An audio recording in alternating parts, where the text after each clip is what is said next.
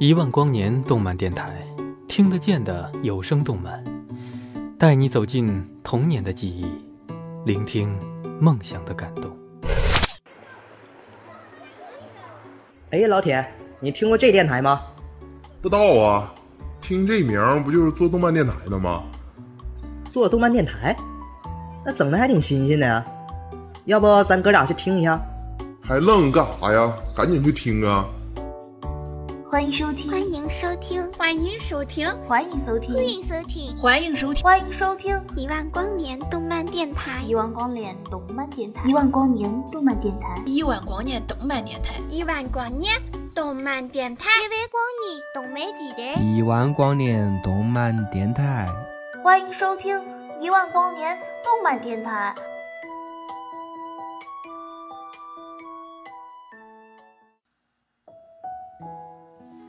欢迎收听一万光年动漫电台，我是今天的主播清水。今天呢，跟大家分享来自独立于电影的一篇影评，颠覆三观的成人动画，没想到这么酷。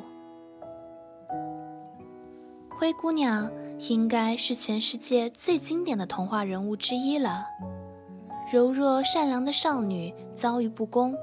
最终被赶来的白马王子拯救。韩剧靠这个套路收割了无数少女心。然而，最近有一部意大利动画电影把灰姑娘的故事颠覆了，那就是《猫姑娘》。这部片子入围了第七十四届威尼斯电影节地平线单元，被 Variety 杂志评为灵活、充满创意、赏心悦目的曲调。是意大利近几年来最好的动画之一。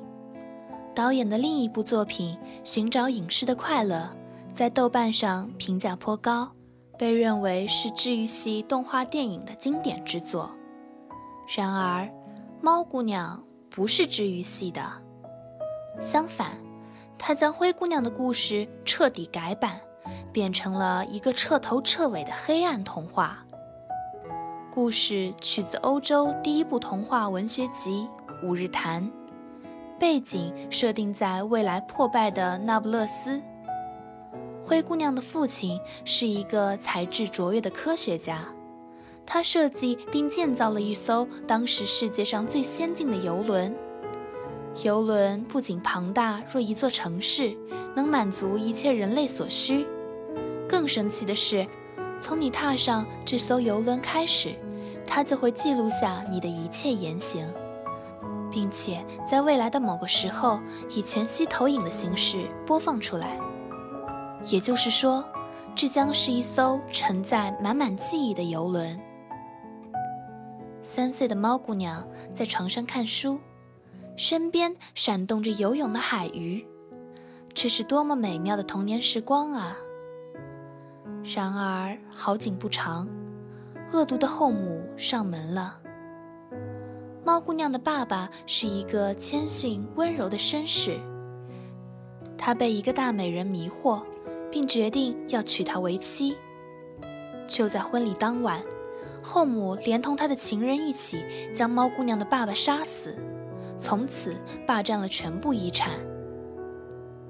后母的情人是个大毒枭，外号国王。两人的目标，就是将这艘船变成洗钱和贩毒的交易中心，让罪恶统治世界。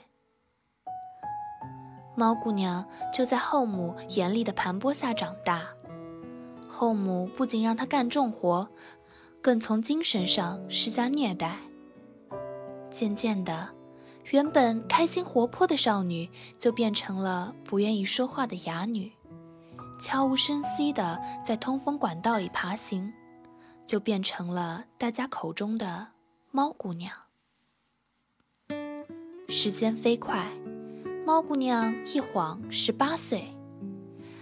按照遗嘱，猫姑娘是游轮的唯一继承人，只有她到了十八岁才能签署转让财产的协议。于是，她生日这天，国王毒枭回来了。他打算在猫姑娘转让财产之后就把她杀死，之后跟大美人过向往的生活。不料，毒枭一见到猫姑娘就被她的美貌迷住了，随即改变计划，要娶猫姑娘为妻。而这时，感受到背叛的后妈不惜一切也要毁掉这艘船。最后，在熊熊大火中，毒枭与后妈同归于尽，猫姑娘在搏斗中成功活了下来。这样看来，这其实就是一个简单的恶有恶报的故事。然而，果真如此吗？你有没有发现？猫姑娘相比于灰姑娘少了什么？少了王子。给猫姑娘递上水晶鞋的其实是国王毒枭。灰姑娘的故事核心是悲惨的少女被爱情拯救，然而猫姑娘则是彻底否定了爱情的力量。这部动画最颠覆的地方就在这里，它把爱情。描述为一个巨大的邪恶陷阱，被爱情耽误的女人，最典型的就是后妈了。她性感美艳，能勾引猫姑娘的父亲，玩弄感情，却在另一头被毒枭的爱情蛊惑。为了爱情，他死守在这艘破败的大船上十五年，最后将自己的六个儿女。都变成了高级妓女，她就是货真价实的蛇蝎美人。敲诈、谋杀、性交易，这些罪恶对于他来说就是空气，习以为常。她就是一朵恶之花。讽刺的是，支撑这朵恶之花活下去的，反而就是他坚贞不渝的爱情。他在妓院的舞台上唱着，但我却没有办法知道你是否还爱着我。那个时候，他是多么深情和无辜，纯粹的，就像一个十七岁等待爱情的少女。他等着毒枭最后的求婚，也正是因为毒枭悔婚，他同时失去六个儿女，他才燃起了复仇的火焰。最后，自己也葬身火海。毒枭的爱情陷阱似乎能够捕获一切女人，连后妈的几个女儿也是一一拜倒在毒枭的魅力之下。猫姑娘也是。毒枭对猫姑娘爱护有加，给她安排充满鲜花的房间，几十件漂亮的衣服随意挑选。并专门制定了最闪耀的水晶鞋。猫姑娘几乎要答应同他结婚了。然而，若不是偶然出现的全息影像，暴露了毒枭杀他父亲的阴谋，他剩余的一辈子也会被毒枭利用和榨取。无论是后妈、后妈的六个儿女，还是猫姑娘，他们都有着出众的外貌。和无与伦比的坚毅、刚强，可就是因为毒枭的一点甜蜜的施语，就立马败下阵来。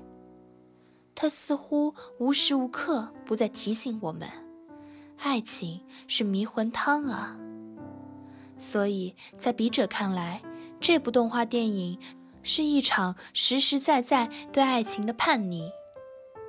最终救了猫姑娘的是她手里的枪。是她的反抗，与爱情无关的童话故事，多酷！